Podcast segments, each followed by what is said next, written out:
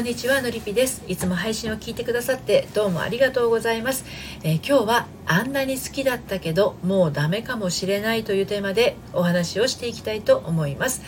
えー、私はこのスタンド FM では聞くセラピーを配信したりコラムやメルマガでは読むセラピーをお届けしたり恋愛や結婚など心のご相談を個別にお受けしたり、えー、30代女性の恋と愛と人生を応援しているものです。はい。彼以上の人はいないと思ってた。今でもそう思ってるかもしれない。だけどもうやっていけない。彼にはついていけない。嫌いになれれば簡単だけどもう終わりかもしれない。ね。終わることが苦しいあなたへのメッセージになります。はい。まあ本当にねこれ真意だと思うんですけど嫌いになれれば簡単なんですよね。うん。だけど嫌いになれない。いやまあ嫌いになる原因もね要素もたっぷりあるんだけど好きだった頃の思い出を黒く塗りつぶすようで辛くてしょうがない。ね。私を大切にしてくれなくなった彼。他の人のことを好きになってしまった彼。まあどんな都合も置いておいて会いたかった彼だけどでも今はってね。あの終わりにする時が来たと感じながらまだ大丈夫と自分を慰めてきたけれどやっぱりもう終わりなのかもってね。頭では理解できるけど気持ちも離れ始めているけれど踏ん切りがつかない方へのメッセージ今日も3つに分けてお届けをしていきたいと思います。はい1つ目はダメかもしれない時はダメになる。まあそうですよね。はい。2つ目がダメかもと感じる理由。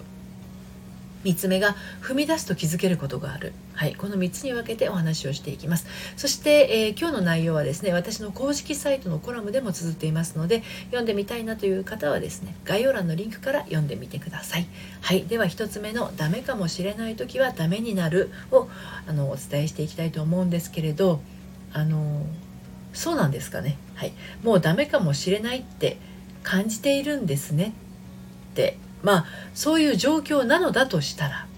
本当にダメかもしれませんよね。うん、あの引き寄せの法則ってね本当にあると私思っていてダメかもしれないって思っているとするならば本当にねダメになるのは時間の問題だと思います。でね、まあ、今日のテーマはダメになることをしっかり受け入れられるかどうかが鍵になっていきます。はい、ダメになるなんてことはね、まあ、普通にありますからね。はい、でまあその後自分がどうあるかっていうのが問題なんですね。うん、ダメになるっていうことを受け入れてお互いに自由になるのだとしたらそれは本来の自分に帰っていくことにもつながるし運命の人に出会うタイミングにこれ本当の運命の人ってことですよ、うん、一歩近づいたっていうことにもなります、はい、ただねあんなに好きだったけどもうダメかもしれないっていう言葉の中にはですねダメと分かっているのに執着しているっていう温度が含まれてるっていうことですよね。となるとちょっと意味が変わってきます。現実を受け入れずに現実に背を向けるっていうことはそれだけ自分に嘘をつくっていうことで本来の自分に帰ることもできないし運命の人にね本当の運命の人に出会うタイミングも大幅にずれてしまうかもしれないということなんですよ。はい、で2つ目のダメかもと感じる理由なんですけれどもそもそもなんですけれどなぜダメかもって感じてしまうのかといえば相手がどうとか付き合い方がどうとかそういうことよりもですね自分の気持ちが冷えてきたっていうことをあっさりこう認めてしまうことなんですよね。うん、とかく付き合いが長い場合情っていうものがね邪魔をすることがあります。ただこの情っていうものは愛とはちょっと違っていてあの仕方がないなっていう諦めと慣れ合いの気持ちから発生しているものであることがほとんどなんですね。でこれってつまり出会って間もない相手には感じないものなんですよ。うん、ある程度お互いの気心が知れているからこそ情を感じている側の勝手な解釈によるものなんですね。ダメかもと感じているっていうことはダメなんですよ。現実的にはね。そう心は判断しています。でも頭がね思考の方でいやいやそんな簡単にって今まで付き合ってきてるんだしってなかなか手放そうとしてくれないんです。人はね変化を嫌う生き物ですからわざわざ慣れない状況に身を放り出すことを選んだりしないんですね。けれど思うわけなんです。ダメかも。無理かも。やっぱり違うかもってね思いながらするお付き合いってねあの意味あるのかなって思うわけです。楽しいのかなって。自分でもちょっとうっすら思ったりするわけなんですよね。はい。そして3つ目の踏み出すと気づけることがあるについてあのぜひともお伝えしていきたいんですけれどあのダメかもって感じているのに付き合い続けることって時間の無駄っていうか人生の無駄遣いにつながることが本当にあるんですね。うん、なんでまあその場合は一旦離れるっていう選択をしてみてください。勇気出して、うん、そういった新しいことに踏み出すことで気づくことや見えてくるものって必ずあるんですよ、そして2人の関係がね本当の本間もんなら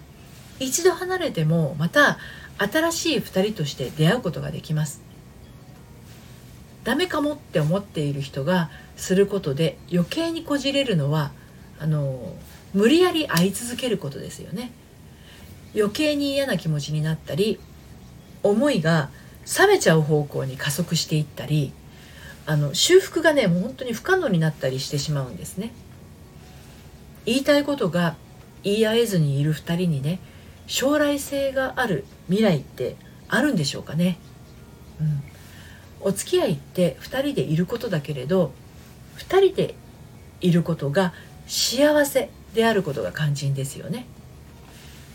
一度離れてその後再びお付き合いを始めた2人はお互いが生まれ変わっているかのように接し合うことができて結婚に至ることが多いように感じます、まあ、いわゆる復活愛ですよね。